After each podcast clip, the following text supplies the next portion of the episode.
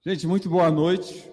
Bom estarmos aqui esse domingo para caminharmos juntos nessa série que fala especificamente a respeito de família.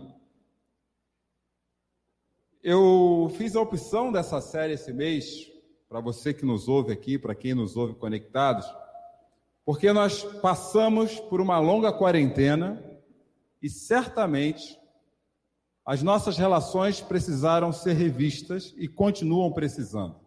Por isso o nome Família Pós-Quarentena. Mas antes de explicar o caminho que nós seguiremos através das quatro mensagens desse mês, eu vou trazer aqui o texto que vai nos levar à reflexão do tema de hoje, que é justamente a respeito de sobre ver e enxergar o outro ver e enxergar quem caminha e quem está ao nosso lado. O texto está na carta de Paulo aos Efésios, capítulo 4, versículos de 1 a 4, que diz assim: Portanto, como prisioneiros no Senhor, suplico-lhes que vivam de modo digno do chamado que receberam. Sejam sempre humildes e amáveis, tolerando pacientemente uns aos outros. Em amor, façam todo o possível para se manterem unidos no espírito, ligados pelo vínculo da paz, pois há um só corpo e um só espírito, assim como vocês foram chamados para uma só esperança. Vamos orar? Diante do texto exposto aqui essa noite, nós pedimos ao Senhor, mediante ao Espírito Santo de Deus, que ilumine os corações daqueles que estão aqui conosco nesse espaço e que também estão na internet, e inclusive a outros que virão ouvir essa mensagem posteriormente. Que a reflexão feita sobre esse texto, sobre esse tema, enxergar o outro, possa vir de maneira transformadora para o coração das famílias que certamente estão exaustas diante de um tempo prolongado de exposição a tantas lutas emocionais, de saúde e tudo que está em torno disso. Que o poder do Espírito Santo de Deus, citado nesse texto, fale aos nossos corações, transforme as nossas vidas e nos coloque na direção para caminharmos cada vez mais próximos à pessoa de Jesus Cristo, nosso Senhor. Pois é no nome dele que oramos e agradecemos. Amém. Como eu disse, antes de falar de família, eu vou falar por onde caminharemos ao longo dessa série. A forma mais comum de caminharmos e falarmos de família é tratando de papéis. Papel do pai, da mãe, do marido, da esposa, enfim não é dessa forma que nós iremos tratar. Durante as quatro semanas do mês de novembro, nós veremos família através do seguinte viés: de todo, daquilo que é comum em todo relacionamento familiar, seja casal, seja pais e filhos, ou seja, aquilo que é comum em todos os relacionamentos familiares. E não há dúvida nenhuma que a pandemia se tornou um grande estressor de relacionamentos familiares. Não tem dúvida nenhuma. Inclusive, alguns especialistas dizem que a pandemia ela aumentou o nível de ansiedade dentro de casa. Ela expôs muitas necessidades e, inclusive, nos convidou a refletir a respeito de dificuldades que talvez nem tivéssemos. E aquelas que nós tínhamos provavelmente se tornaram mais fortes e mais presentes. Isso é um fato tão evidente que no Brasil, só no primeiro trimestre de pandemia, o número de problemas familiares, segundo os órgãos que avaliam isso, subiram, em 451%. Então, esse é um fato com uma comprovação estatística. E as consequências da pandemia dentro da casa não refere-se a indivíduos, mas ela é sistêmica. O que eu quero dizer como sistêmica é uma palavra que vai voltar mais tarde. Ela afeta todo mundo dentro de casa, ela não afeta uma pessoa só. E diz alguns especialistas que a diferença da forma que tratamos nossos relacionamentos ao longo da pandemia, ela está entre a imaturidade e a maturidade dos relacionamentos. E a palavra talvez que nos conduza de uma relação a outra relação seja a convergência. E por que convergência? Porque nós precisamos caminhar para a maturidade nos relacionamentos dentro de uma casa, convergindo como uma só pessoa ou como um só grupo. E é assim que eu começo hoje falando sobre enxergar o outro. O que é enxergar o outro? Ninguém tem empatia com outra pessoa quando está em sofrimento. Quando a gente está em sofrimento, a reação natural de qualquer um de nós é se proteger. E nós passamos, e alguns de nós continuamos passando em sofrimento dentro de casa. Então eu quero me proteger, eu quero me abastecer, eu quero me resguardar. Essa é a natureza humana. Esse fato é claro, é estatístico, já apresentei ele aqui em mensagens anteriores. anteriores. O que eu quero dizer com isso é que a dor, o sofrimento, a angústia nos faz naturalmente nos fecharmos como ostras. E dificilmente nós enxergamos o outro, porque a nossa maior necessidade é ser enxergado. E para que isso mude, nós precisamos entender que, inclusive, algumas agressões que nós cometemos com as pessoas dentro da nossa casa é fruto dessa autoproteção. E como se libertar disso de forma, como mudar esse cenário? Antes de falar do texto bíblico, eu preciso equalizar, equilibrar, colocar a nossa mente na mesma página. Cada um de nós dentro de uma casa é um mapa. Todo mundo sabe o que é um mapa, né? Imagina um mapa. Cada um de nós dentro de uma casa é um mapa. Nós temos uma maneira de enxergar a vida que é única, que pertence somente a gente. Por mais tempo que a gente viva junto, nós nunca deixamos de ser um mapa. Então você tem referências na sua mente, no seu coração, que são baseadas pelo menos em quatro coisas. Primeiro, nas suas experiências, naquilo que deu certo na sua vida, naquilo que não deu certo na sua vida, e isso vai formando o que a gente chama de repertório. Então, quando eu passo por uma nova situação ou por uma situação parecida a alguma que eu já vivi antes, eu vou lá na minha mente, acesso um repertório e falo: opa, isso aqui já aconteceu, ou já aconteceu algo parecido com isso, eu vou querer tomar essa ação, eu vou tomar essa ação, porque essa ação, lá atrás, provavelmente me deixou seguro, ou fez com que eu não errasse. Então, pessoas dentro de uma casa são pessoas distintas, com mapas distintos, baseados em experiências distintas e repertórios distintos. Opa, apagou foi meu computador aqui. Algo aconteceu. Não liguem, não faz mal. Se ele voltar à vida, eu volto. Esse repertório ele altera direta ou indiretamente as minhas percepções. Vai voltar. A oração aqui é forte. Esse repertório, baseado nessas experiências, elas alteram a minha percepção. O que, que eu chamo de percepção? A forma de ver as coisas. Então, se nós somos mapas diferentes, com experiências diferentes, com repertórios distintos, nós enxergamos, por mais que a gente viva junto muito tempo, nós vemos as coisas pelo nosso caminho. E como diz Daniel Cunningham, nós enviesamos a realidade com aquilo que nós achamos que é verdade. Isso que é percepção.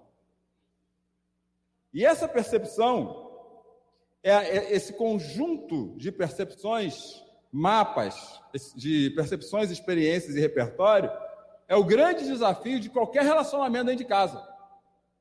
Porque eu preciso alinhar tudo isso para que nós possamos, como família, caminhar numa direção e às vezes não bate. Na prática, aí eu penso diferente de você, eu acho que não é assim. Não, não é bem assim. E nós temos que tomar muito cuidado, muito cuidado em qualquer relacionamento, primeiramente familiar, para entender que a maneira que a gente enxerga não é a única maneira que as coisas acontecem. Ou nós corremos o risco de atravessar a vida do outro que está à nossa volta. E eu entendo que a única forma de alinhar mapas é através do diálogo. E se vocês prestarem atenção, eu destaquei o prefixo de, porque não é monólogo. Quando nós queremos impor nossas percepções, nós queremos falar e não escutamos o outro. Porque nós achamos que temos a razão, a melhor palavra e a única verdade. E algo que é muito claro para mim é que a minha verdade não é a única verdade. Todo mundo tem uma verdade. E a única maneira de alinhar verdades é conversando, é dialogando. É bem provável, pela experiência que eu tenho, pouca experiência que eu tenho de vida, que a habilidade mais necessária num diálogo é a escutatória mais do que a falatória. Aprender a escutar é mais importante do que saber falar. Ou você escolhe num diálogo ter razão, ou você escolhe no, no diálogo ter comunhão. Porque quem sempre quer ter razão não permite, não se permite ouvir o que o outro tem a dizer. E esse diálogo, ele alinha as expectativas que vêm pela experiência, pela minha experiência com a sua experiência, pelo meu repertório com o seu repertório e alinha percepções. Então eu costumo dizer para casais novos, viu Dani, viu Jacques? E eu acho que eu devo ter falado isso no casamento de vocês, que o casamento é o relacionamento dentro de casa, mesmo com pais e filhos e filhos e pais, é um constante rever de acordos. Eu preciso entrar em acordo o tempo todo. E alguns acordos precisam ser refeitos muitas vezes. Porque as pessoas mudam. Como eu disse, nós não somos mais os mesmos que nós éramos antes da pandemia e nunca seremos. Alguns acordos precisam ser refeitos agora dentro da minha casa. Eu vou dar um exemplo que está acontecendo na minha família. Estávamos, estava tudo alinhado até agosto de 2021 lá em casa. Até meu pai entrar numa UTI de hospital e não saiu até hoje. 70 dias numa UTI de hospital. Aí começaram outras crises. Que horas que eu vou para o Rio? Que hora que eu não vou para o Rio? é, tem dinheiro para ir, fui fazer preço de passagem de avião agora essa semana, quatro pau para ir para o Rio de avião. Compensa alugar um carro, para ir mais barato, um carro econômico. Nós precisamos fazer novos acordos. E hoje a minha esposa, muito cuidadosa comigo, falou assim: Cláudio, eu te ajudo a pagar essa despesa, porque está muito caro para vocês sozinhos para o Rio. E é um exercício que é meu, e eu vou para me despedir do meu pai. Tive que fazer outros novos acordos, ligar para um psicólogo que é amigo, eu falei, ó, eu vou me despedir do meu, do meu pai, eu vou precisar conversar com você depois, que eu vou voltar, o negócio vai estar destroçado.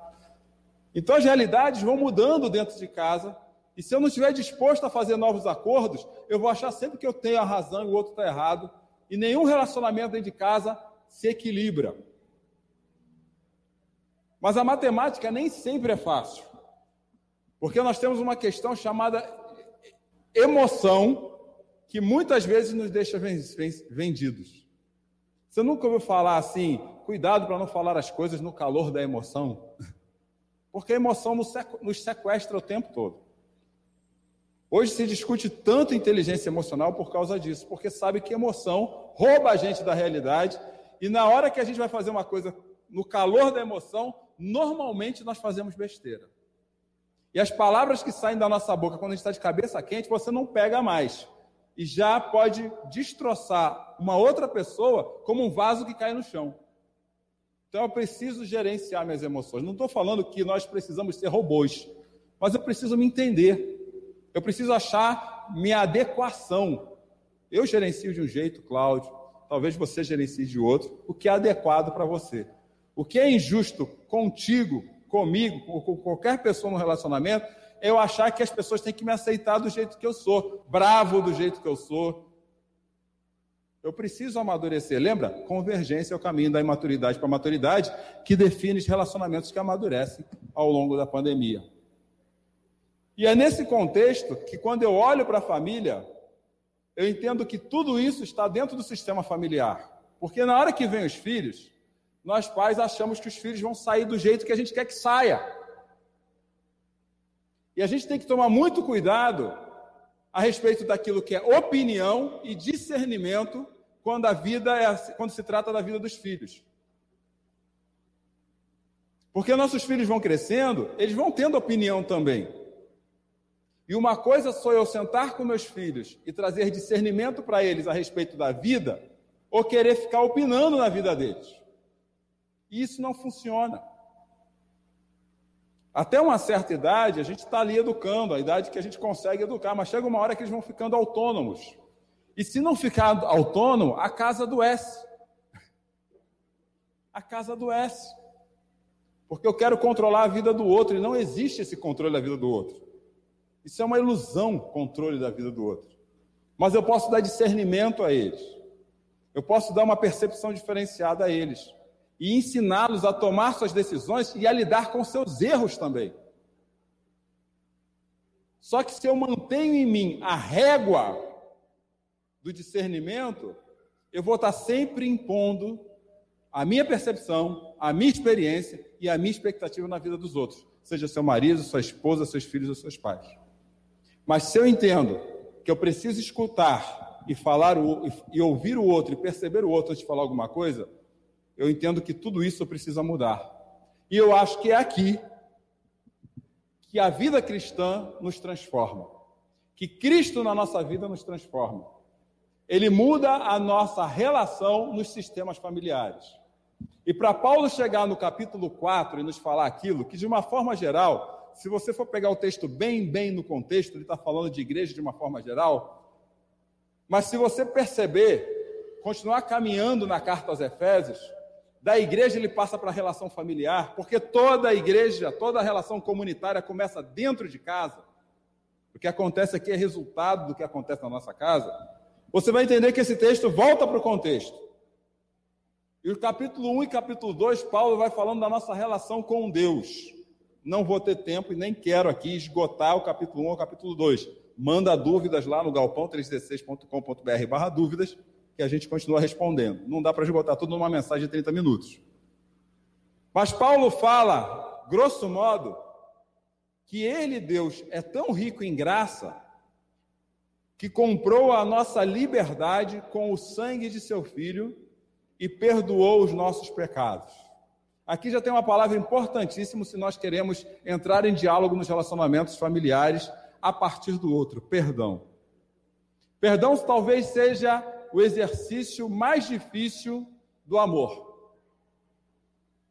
Porque quem não perdoa vive amargurado. E quem vive amargurado não constrói nada. Só destrói. Eu preciso aprender a perdoar, como Jesus falou, que a única métrica de Deus cuidar de nós na oração dele é perdoa as nossas ofensas, como nós também perdoamos. Jesus sabe que perdão é tão difícil, mas tão difícil, que ele se torna o maior desafio de amar as pessoas. Recentemente, o pastor Renato Camargo, ele fez uma postagem fabulosa, ele é muito assertivo nas suas postagens, falando que a vida é feita de ciclos e quem não se permite ir, quem não permite as pessoas irem, não tem o coração aberto para receber outras pessoas. É assim que funciona. E às vezes dentro de casa a gente tem que deixar as pessoas irem também e depois aprender a acolhê-las novamente. E só pessoas perdoadas pelo sangue de Jesus, que têm consciência do quanto Jesus amou, graciosamente perdoou a sua vida, tem condições, condições, tem capacitação, nem digo nem capacidade de perdoar outras pessoas. E Paulo fala que através do Filho fomos perdoados. Generosamente derramou a sua graça sobre nós, e com ela toda a sabedoria e todo o entendimento. Quando Jesus faz parte da minha vida, quando Jesus perdoa os meus pecados, quando Jesus transforma a minha vida realmente, uma nova realidade, ela se abre. E Deus vai nos dando capacidade, vai nos capacitando ao longo da caminhada da vida para que nós possamos agir diferentes como nós agiríamos se toda a justiça dependesse de nós. Por isso eu falo que a Jesus, quem quer converter-se a Jesus, quem entende o chamado de Jesus, quem entende a graça de Jesus, não adianta somente querer ser convertido dos seus pecados. Tem que estar disposto a ser convertido da sua própria justiça, da sua própria maneira de ver a vida. Senão, não transforma. E essa maneira de nova de ver a vida, ela precisa acontecer dentro de casa. Entendendo isso, isso sendo claro para a gente, e eu espero que o Espírito Santo de Deus agora ele tenha deixado isso mais claro do que as minhas palavras.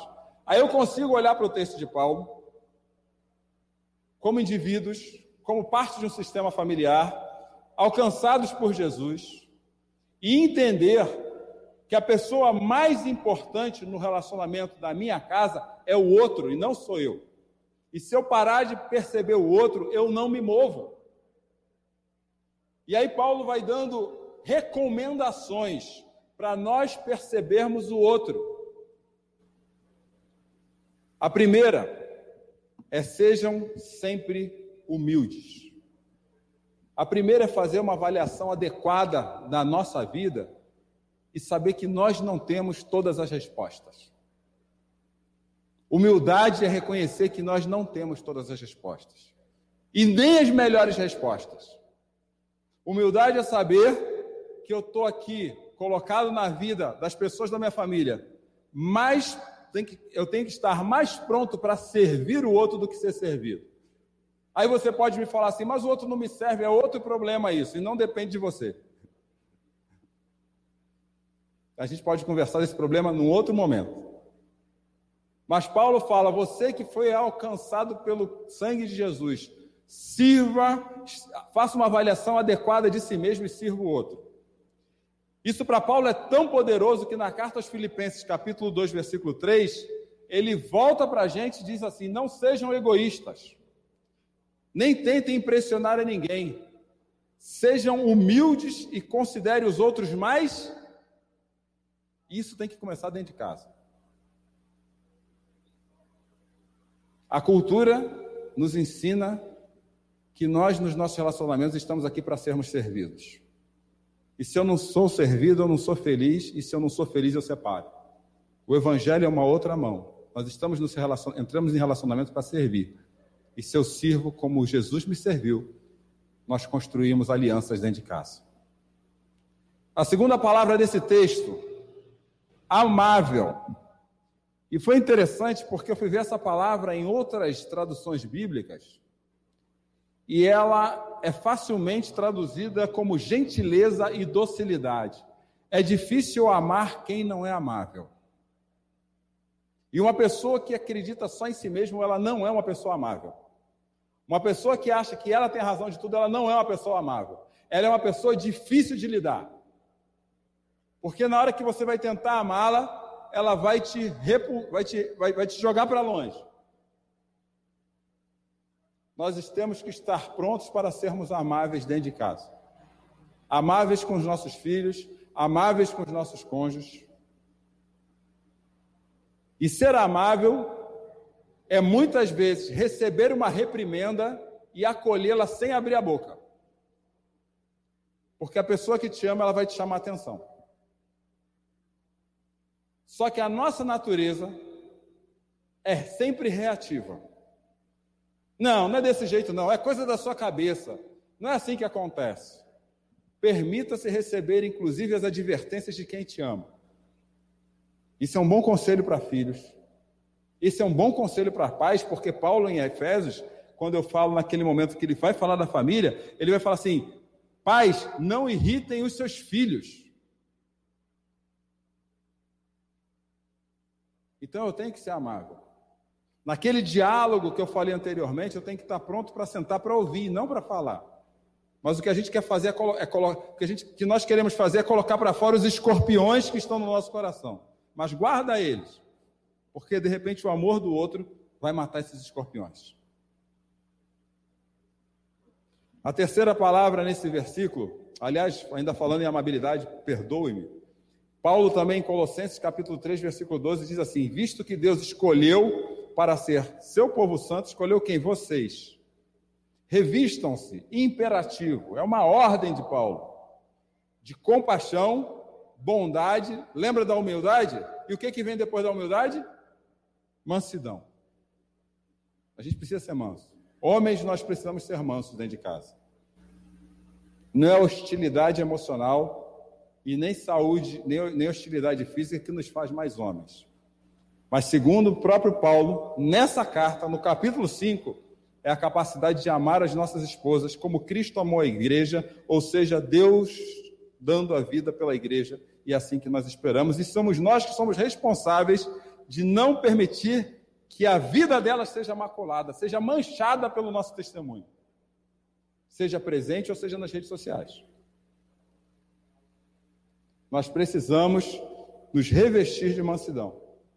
Mulheres, sejam mansas com seus maridos. Não é falando mal do seu marido para os outros que você vai mostrar a sua razão. Não é falando mal do seu marido para suas amigas que você vai mostrar a sua razão. Mas é primeiramente diante de Deus. E isso também presencial e nas redes sociais.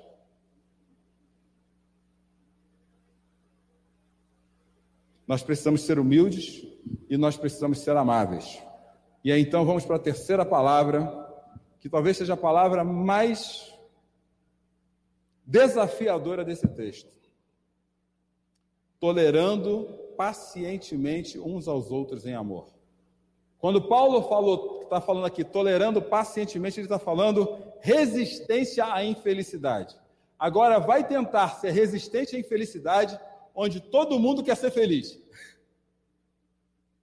Tem uma piada antiga, que talvez vocês lembrem. É piada, viu? Ou não. Aí depende da sua interpretação, do seu mapa, do seu repertório e da sua percepção. Que no, ela diz assim: no casamento, ou você é casado ou você é feliz. Já ouviram isso?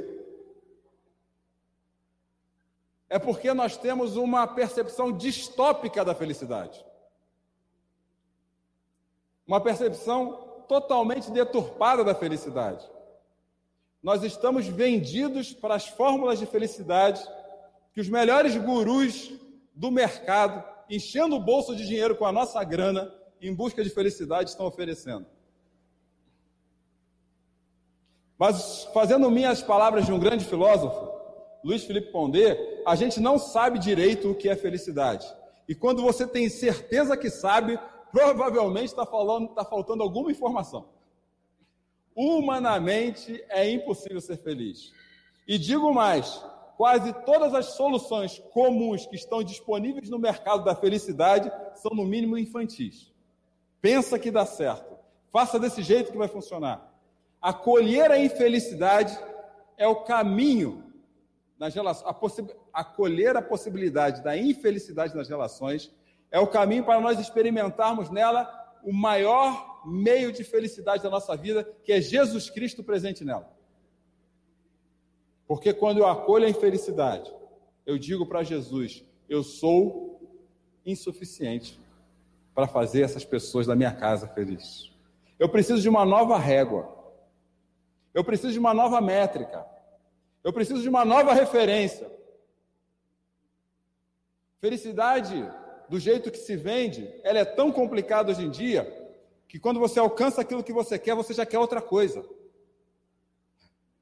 Felicidade à luz de Jesus é um aprendizado, permitindo que os valores dele entrem na minha vida todos os dias, reconhecendo minha insuficiência, me permitindo ser mudado e experimentando a vida do outro em mim. E foi isso que Jesus fez quando ele morreu na cruz por mim. Ele se permitiu viver a vida do outro, a sua vida. Ele se permitiu morrer pela vida do outro, pela sua vida. Ele chorou lágrimas de sangue pela vida do outro, pela sua vida. E antes de fazer isso, em João capítulo 13, ele senta e fala assim: Vocês viram o que eu fiz? Agora façam isso uns pelos outros.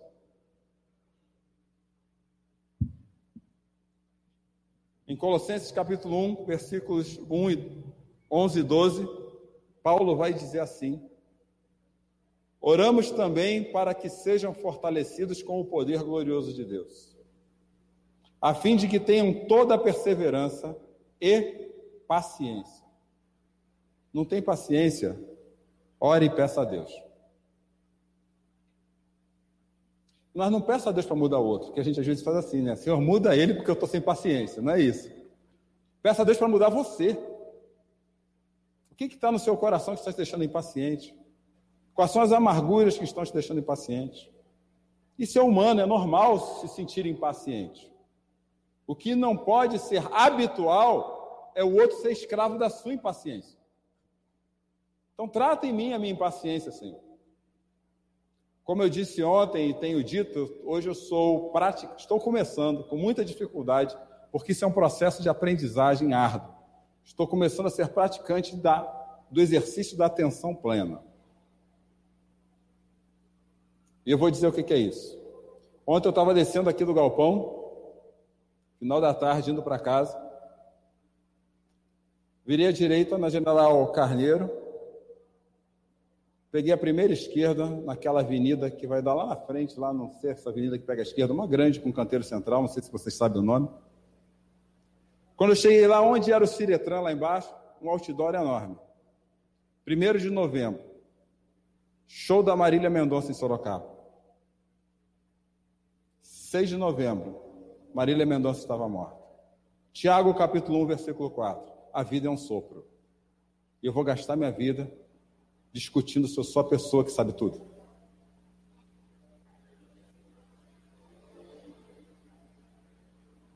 Se nós queremos construir relacionamentos saudáveis, nós precisamos começar relacionamentos, construir relacionamentos a partir do outro. E se não tem paciência, ore a Deus para te dar paciência. E por fim, aí Paulo vai dizer assim, e eu acho que aqui é onde ele, aqui é onde está a convergência. Façam todo o que? Esforço. Esforço é coisa fácil? Não é. Façam todo esforço para conservar o que? A unidade do espírito pelo vínculo da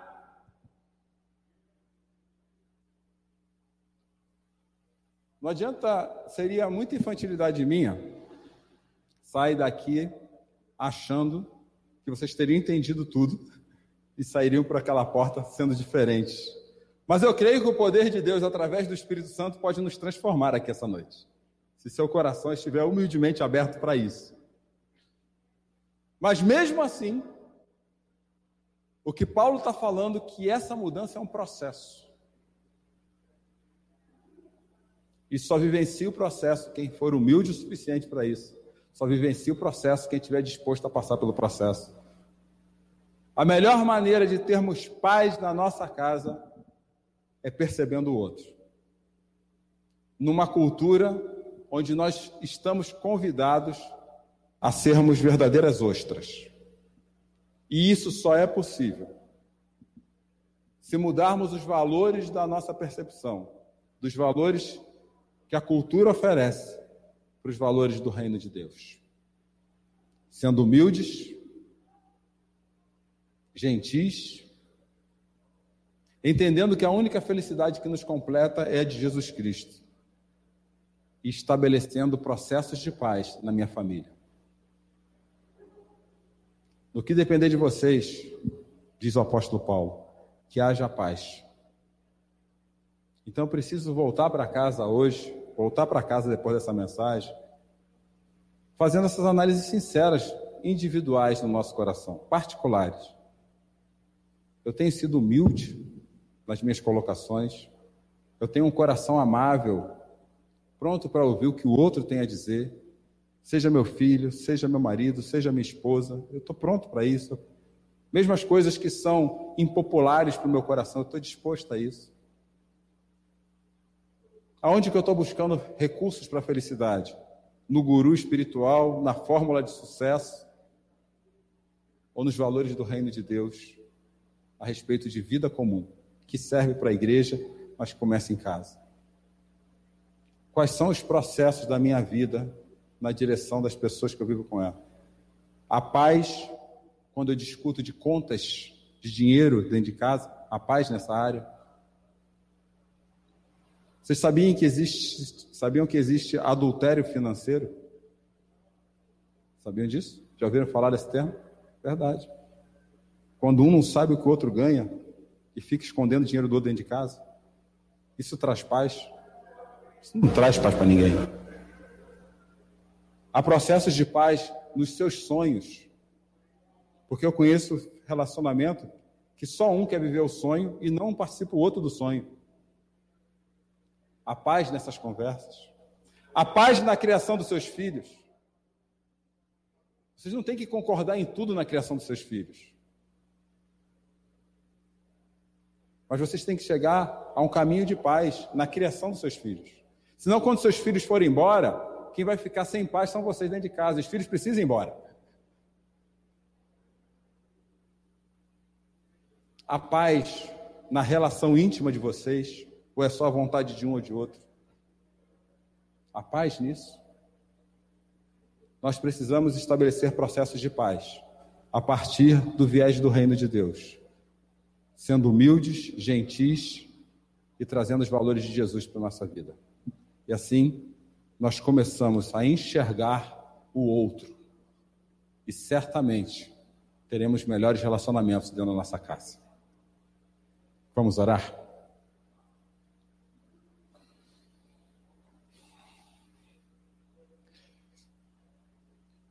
Pai querido, nós iniciamos hoje uma série que fala a respeito da nossa vida, no seu grau de relacionamento mais íntimo que é dentro da nossa casa. No momento da história onde temos sido comprimidos a viver dentro de nós, angustiados, amargurados, doloridos. E Deus, nós pedimos ao Senhor quebrante os nossos corações pelo poder do teu reino e permita que nós sejamos humildes e gentis.